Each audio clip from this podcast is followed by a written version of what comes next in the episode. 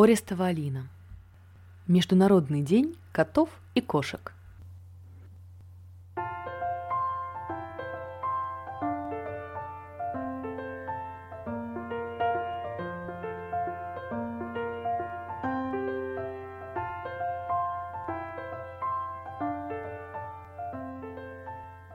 Международный день котов и кошек.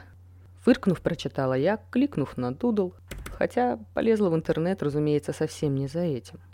Я была полна решимости сразу с утра съесть лягушку, то есть выполнить наименее приятное за день дело. А тут, вот он, отвлекающий фактор. Поработаешь тут, как же. Кот вальяжно развалился в кресле, не испытывая ни малейших угрызений совести. Судя по нему, каждый день является праздничным днем служения котам. Но хоть подарков не требуют, подумала я. Кот лениво щурился. Из его ушей шерсть торчала во все стороны. Это его, на удивление, не беспокоило. Вообще-то, мне кажется, этот кот все прекрасно понимает. Просто его не сильно волнует окружающий мир. «Вот почему кот не работает?» – спросила я. «Кризис», – донеслось до меня с дивана. Я молча повернулась на компьютерном стуле. Макс оторвался от смартфона и посмотрел на меня. «Голодная. Понятно». Поднявшись, он надел тапки и пошел на кухню. «Кот работает котом!» Донеслось до меня вместе со звуками зажигания конфорки. «Кофе ставит», — тепло подумала я сквозь утреннее раздражение. «Дурацкая работа», — буркнула я. «Ну как сказать?» донеслось до меня из кухни. В дверях появилась тарелка с двумя бутербродами, а сразу за ней мой муж. Работает за еду и ночлег. График практически свободный. Налоги не платит. Он замолчал, глядя, как я угрюмо запиваю бутерброды кофе из керамической чашки. На лице его появилась едва заметная улыбка. «С начальством, опять же, не всем так везет». «Да ну тебя», — сказала я, чувствуя, как сама начинаю улыбаться. Бутерброды действовали безотказно. Нет, ну серьезно, Макс. Ну чего он такой... Какой?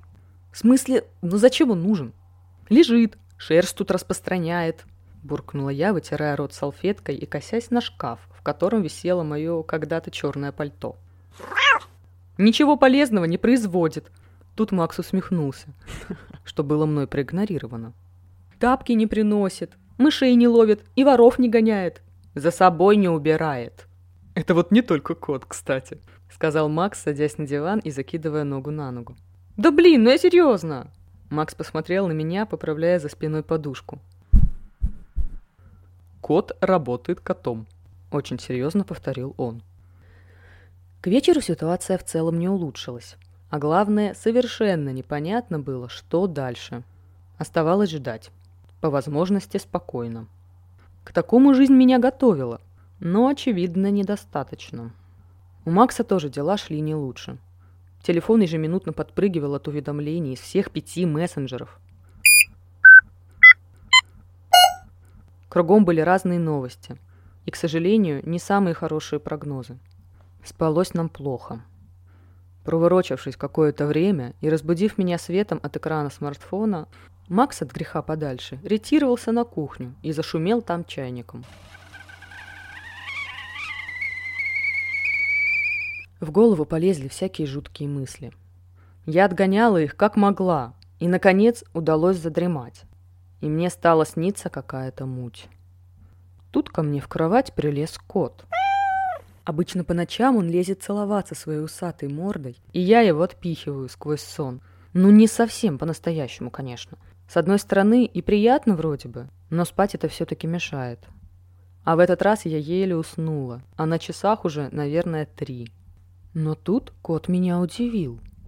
Он очень близко подобрался ко мне со своими усами, а потом вдруг перестал мурчать, внимательно посмотрел на меня и лег сбоку, в какую-то выемку между моей рукой и Максовым одеялом.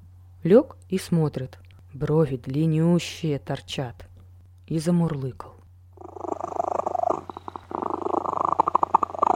Получилось очень уютно, и я уснула. Снилось мне что-то жуткое и очень странное, я даже запомнила частями. Иногда становилось так страшно, что дальше идти по тому сну я просто не могла. А идти почему-то было просто категорически необходимо, несмотря на то, что я понимала – это сон.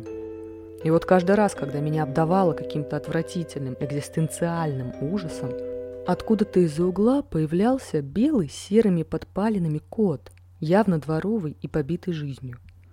Он подбегал ко мне, и я почему-то успокаивалась и шла вперед, дальше, а кот шел рядом.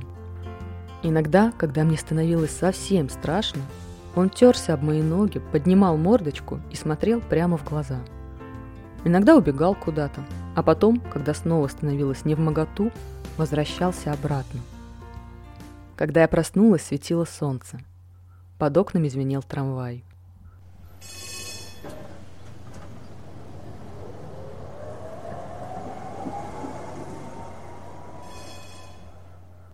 На кровати лежал кот, в той же позе и на том же месте. Лежал и смотрел. «Отличная работа, кот», — сказала я. Кот молча продолжал смотреть, а потом замурлыкал. Все он прекрасно понимает. С кухни донеслись звуки льющейся воды и жизнерадостные мелодии эстрадного оркестра тридцатых. Я поднялась с дивана и надела тапки. «Ладно, кот, я все поняла. Пойдем, я с тобой расплачусь», — сказала я, направляясь к шкафчику, где хранились лакомства для кота. «Дам ему сегодня целую упаковку. Праздник все-таки».